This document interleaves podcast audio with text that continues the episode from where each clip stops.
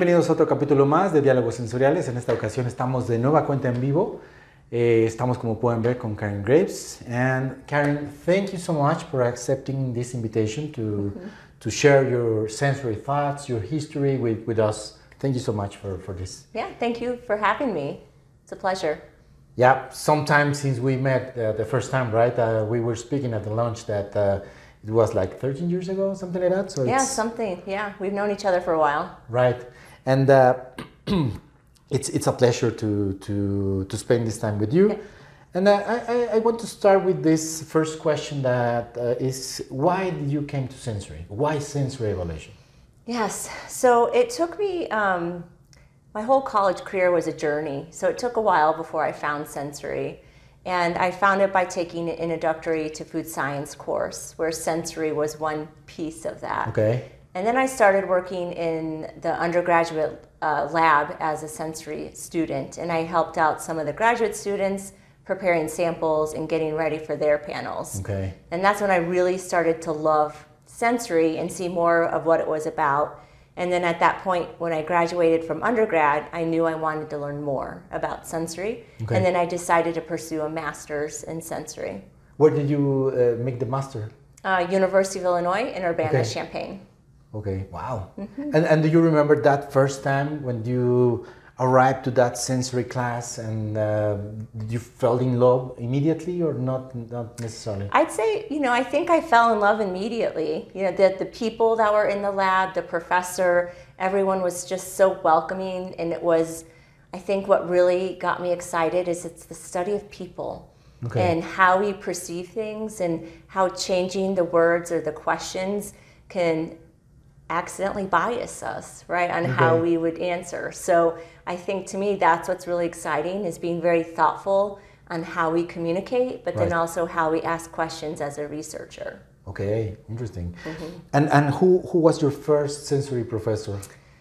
Um, Dr. Barbara Klein was my first professor at University of Illinois, and when I was a graduate student, I was split between her and Dr. Sue Lee um, so I was officially uh, Dr. Sue Lee's first half wow. student when okay. she started. Yeah.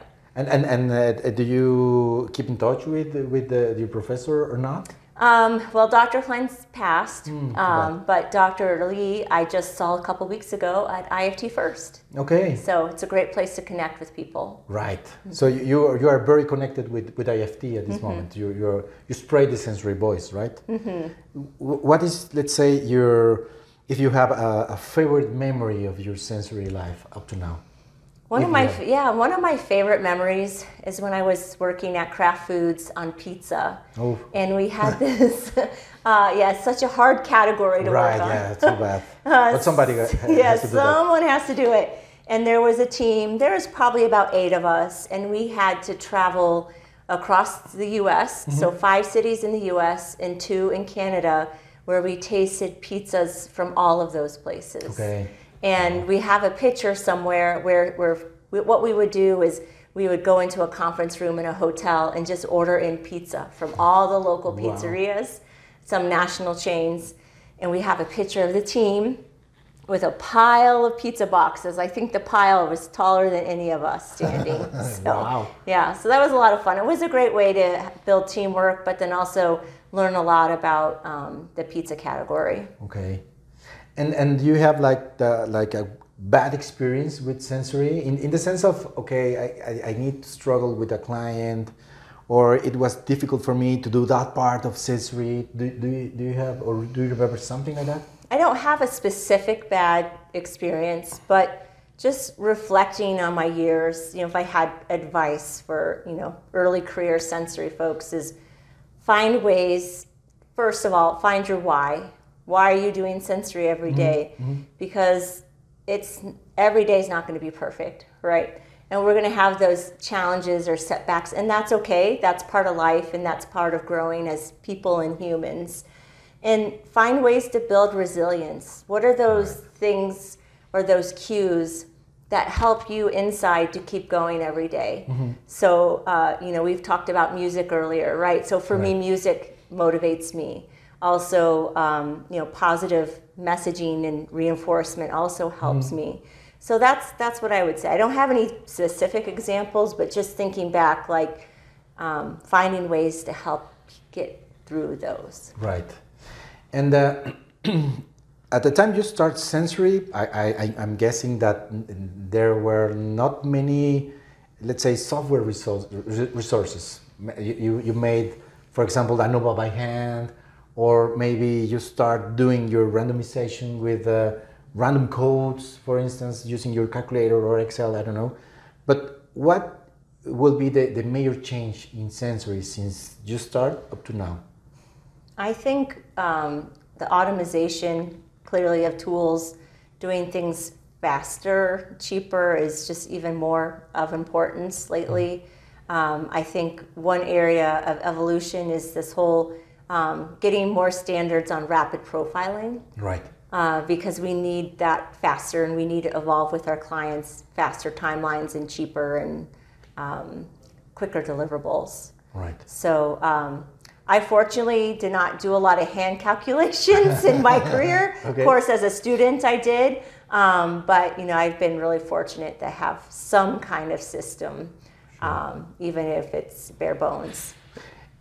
What's the more difficult part of doing sensory, in your opinion? Hmm. Well, I think the fact we work with people, right, okay. either as panelists or as clients or stakeholders, to me it's it's the fun part, but it can be challenging. Right. Because perhaps half your panel's out because they have a cold.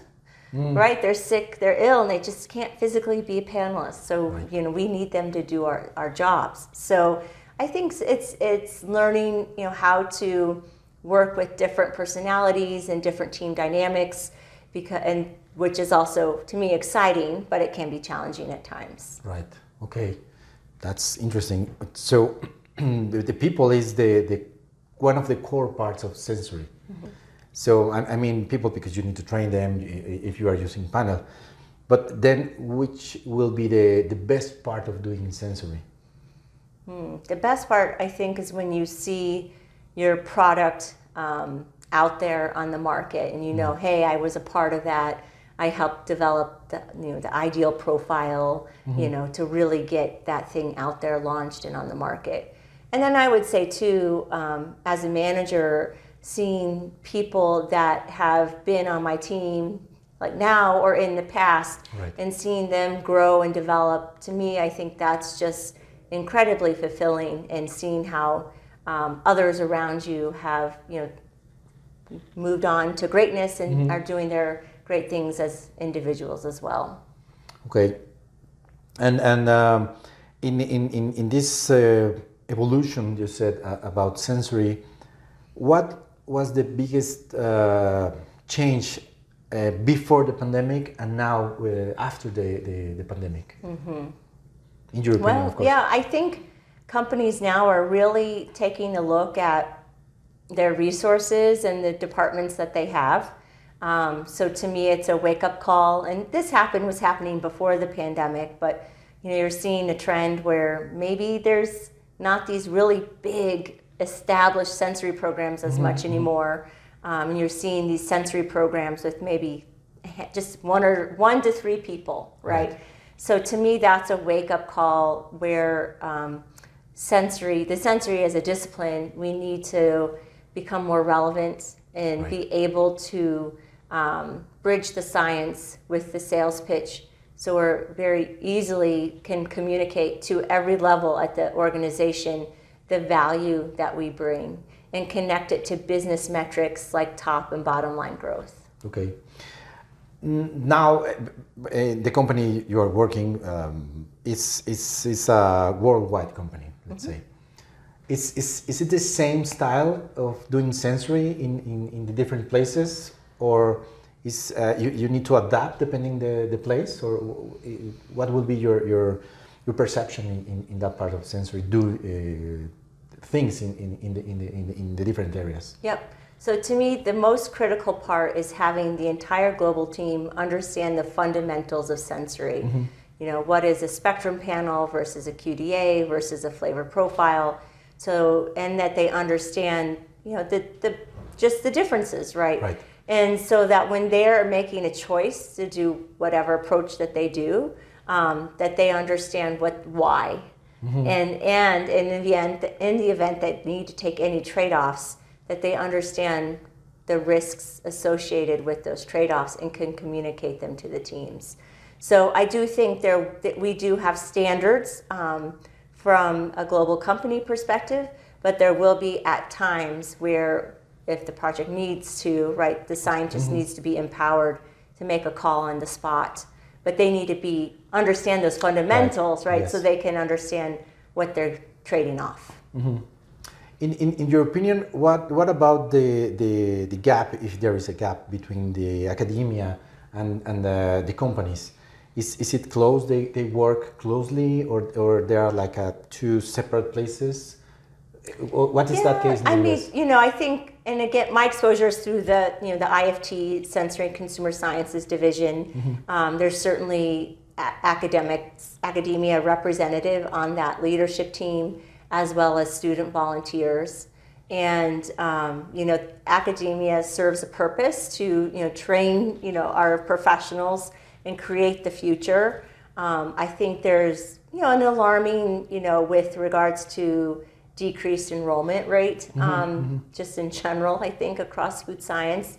Uh, so that's a little concerning. But then also helping prepare, um, when I talk to students, I tell them, encourage them to take classes outside of right. food science and outside of science. Take a communication class, take a psychology class, because sensory is that multidisciplinary field. Mm-hmm. Um, so go, go out of your comfort zone and try something take a persuasion class, take a right. speech class, um, take a class with MBAs. I don't know, right? Like um, be, to get you that exposure in someone else's perspective that mm-hmm. you're ultimately going to be working with. Okay. So you know, I would I would like to see more um, cross disciplinary approach, and you know, ultimately get to a point where sensory becomes its own degree, mm-hmm. like some of the other countries have. I think in Europe. Yes. Mm-hmm. Okay.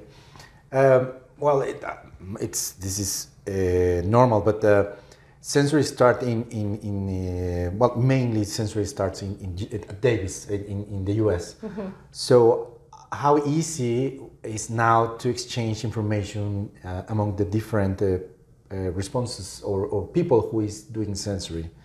I know that the, the, there is a cultural difference because maybe time zones or whatever but how easy is to establish those, re those references? You mean for um, training? For training, yes. Mm, yeah, I think that's, and that's certainly something that I, will certainly vary site by site, right, and country by country. Um, because sometimes, you know, if you're, especially if you're using in-market product, that can certainly vary. You know, that mm-hmm. experience mm -hmm. could vary from country to country. Um, if you're using an aroma material, okay right making sure that that's sourced from the same place and sent out to your different locations. Mm-hmm. so um, there's also other like basic taste you can do taste strips. Um, so there's different ways but i think each location has to tailor to what best fits to them. Okay. Um, maybe at the very beginning you were working or dealing with statistics. How easy is now to, to deal with the statistics for, for your team. I mean, mm-hmm. I remember the time uh, that, that, that imagining or trying to do a PCA was like craziness. Mm-hmm. And now it's kind of easy because mm-hmm. you just make three or four clicks and you have a, mm-hmm. a nice PCA. How easy is for you to, to have people that can communicate that graph, for instance? Well, I think it first starts with knowing the fundamentals, right? Anyone can go into a program and click a few buttons and create a chart, mm-hmm. right?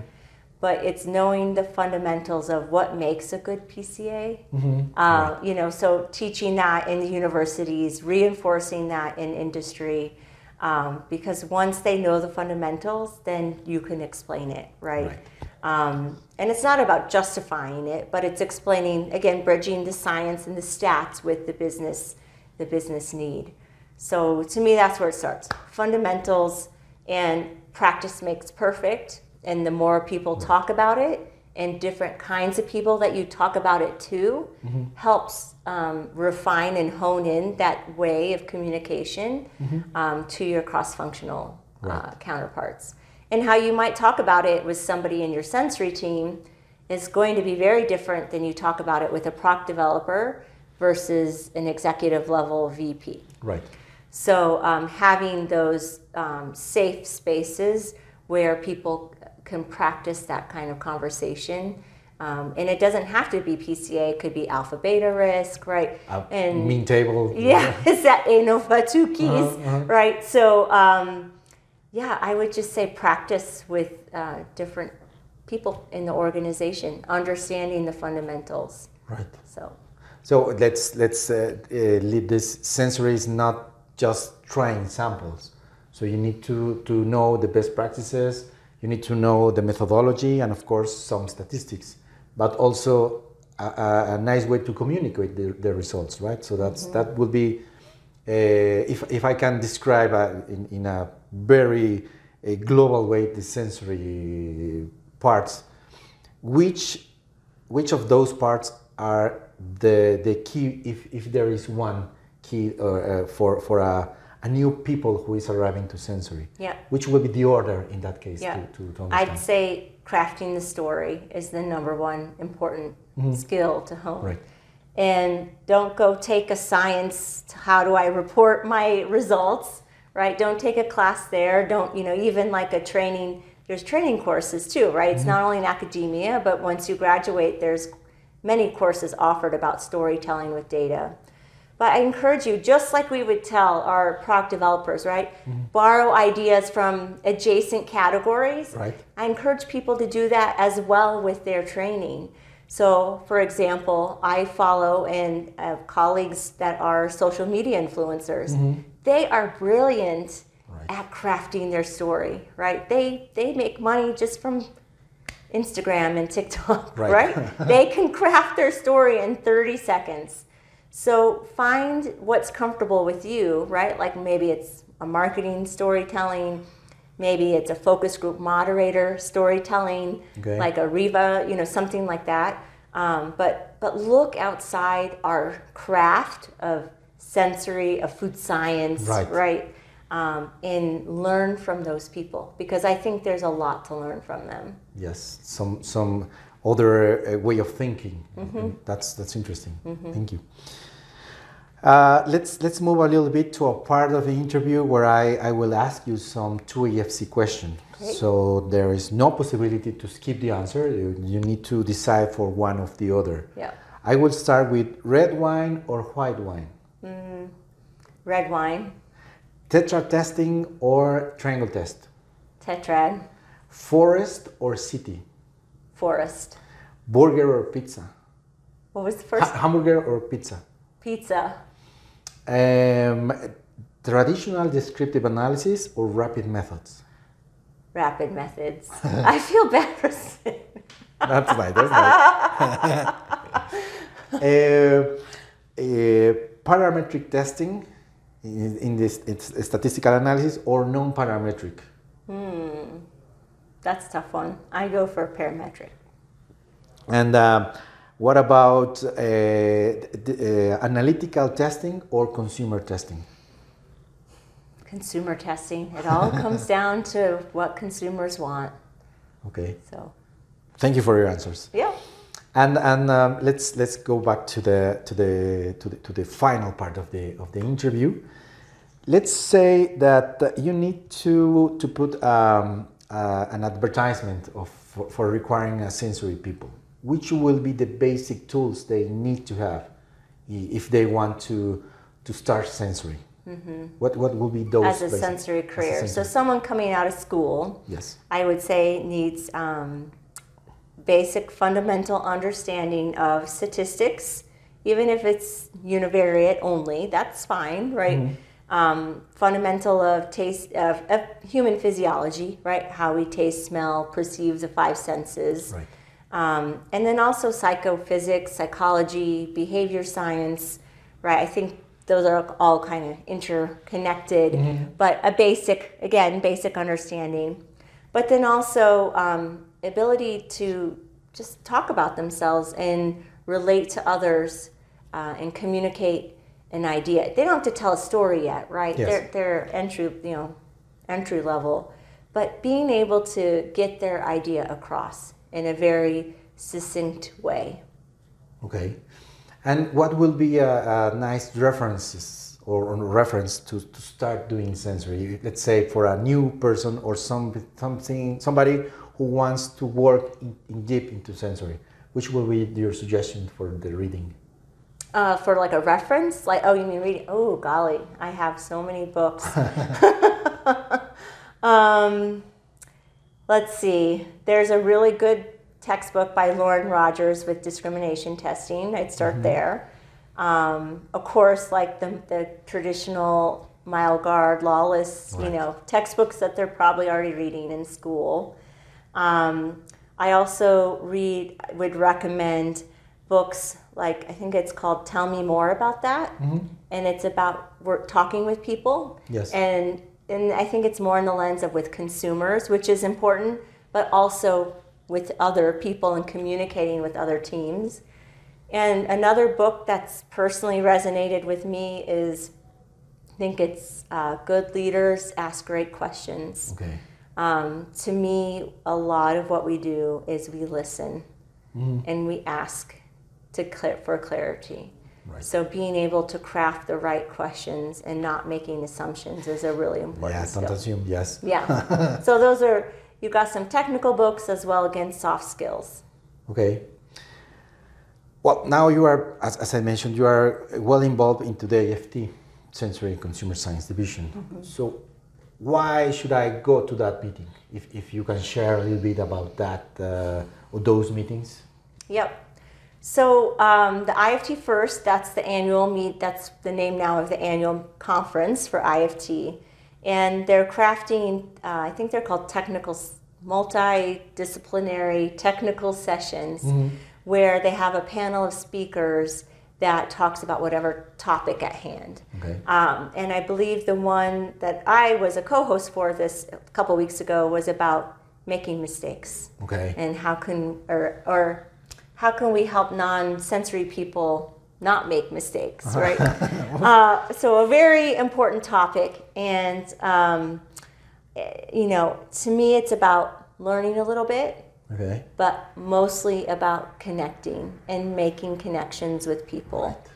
Right. Um, you know, finding those people you know you haven't talked to maybe since last IFT or last SSP, um, and and reforming those connections and talking about what's on like what are you struggling with, mm-hmm. right? Like how can we help each other, um, and kind of reestablishing those networks. To me, that's the number one benefit of IFT is the networking right. and the professional development with that regard.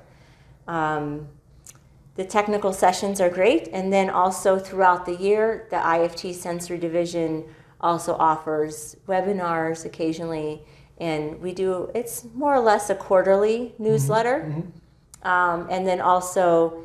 Um, for the IFT members who are part of the sensory division, we send out monthly updates on the new published journal articles. Okay. So for me, it's a very um, efficient way to stay up to date on the most recent research that's been published. Right. So it just takes you, you know, it's a nice document summary. Here's all the newly published journals. Click on the link, and it takes me right to the to the article. It might not be fully can't read it, maybe all of it, but you can at least understand the abstract. Right. It's it's a, a starting point, let's say. Mm-hmm. Mm-hmm. Uh, okay. Uh, I, I I'm new at the IFT. How easy is to came to you, for instance, and and and what what is the best way for a student, for a new person to come close to the sensory people? Is is because I remember my first IFT. I was like very nervous, but how can I approach to the to the to the sensory people. Mm-hmm.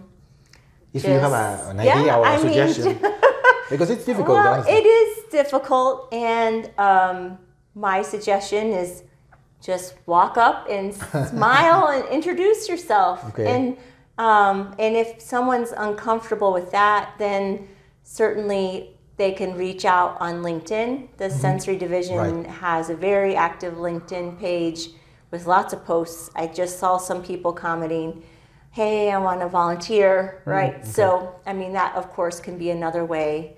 Um, but you know, if you see somebody, just say, "Hey," and it and it happened, and I I, I think that's so wonderful. You know, it's that's the sensory community is such a special place, Right.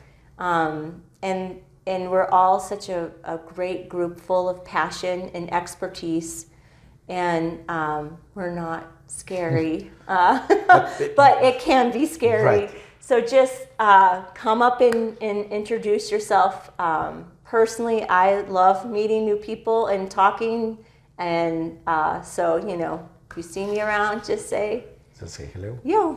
Okay, nice. um, my, my final question will be what if you have a time machine and you can go directly before you entered your first sensory class, before you, you fell in love uh, for, for, for that sensory activity? What would you say to Karen at that time? Mm. Ooh, wow, that's a really good question. Um, just keep on trucking. It's a, a good decision. Yeah, right. Well, and and so and I said this to you know what you see is what you get, and this is how I've been my you know entire life. Just very, um, you know, it took me a while to find sensory, right? And I think maybe what I would tell myself is just you you found your place, Right. right? Um, but just and just you got to just there's days you just got to keep on going, right? Right. And um, that's fine. It, and that's why we, we love what we do. And, um, you know, and it's really exciting to share that passion with others. Right, yes. So, Good. yeah. Well, uh, time flies, and it's, it's time to, to finish the interview. Thank you so much for accepting Mm-hmm. You're this welcome. this uh, this this talk. Uh, anything else you, you want to, to, to, to announce to, to say to the to our audience? Mm, I think, you know, to the audience, I just, you know, follow your dreams, you know, and if you find something you like, just really explore it, you know, and Right. just grab a hold of it. And just, to me, I think um, because we, we can have such the strong fear of rejection in our mind, right? That there's a lot of limitations because we just don't do. And I think to me, the message is just go for it. I mean, like Nike, like Michael Jordan, just just do it, Yes. right? And sometimes that's the hardest part. But if you don't do it and just just don't make a go for it, you're not you're not going to learn, Yes. right? And you're not going to know what that experience is. Um, so that would be my advice. Just Yes. give it a go. Right. Like like they said, every big journey starts with a small step. So Yes. Mm-hmm. Thank you. Mm-hmm. Thank you for that and, and uh, thank you. Gracias a ustedes por visitarnos. Si les gustó, denle like y compartan. Si no, no digan nada. Thank you again and Thank see you. you. next time. Okay. Maybe the next IFT. Yes, not? Okay. absolutely. Thank you. Thank you. Mm-hmm. bye bye. Ciao.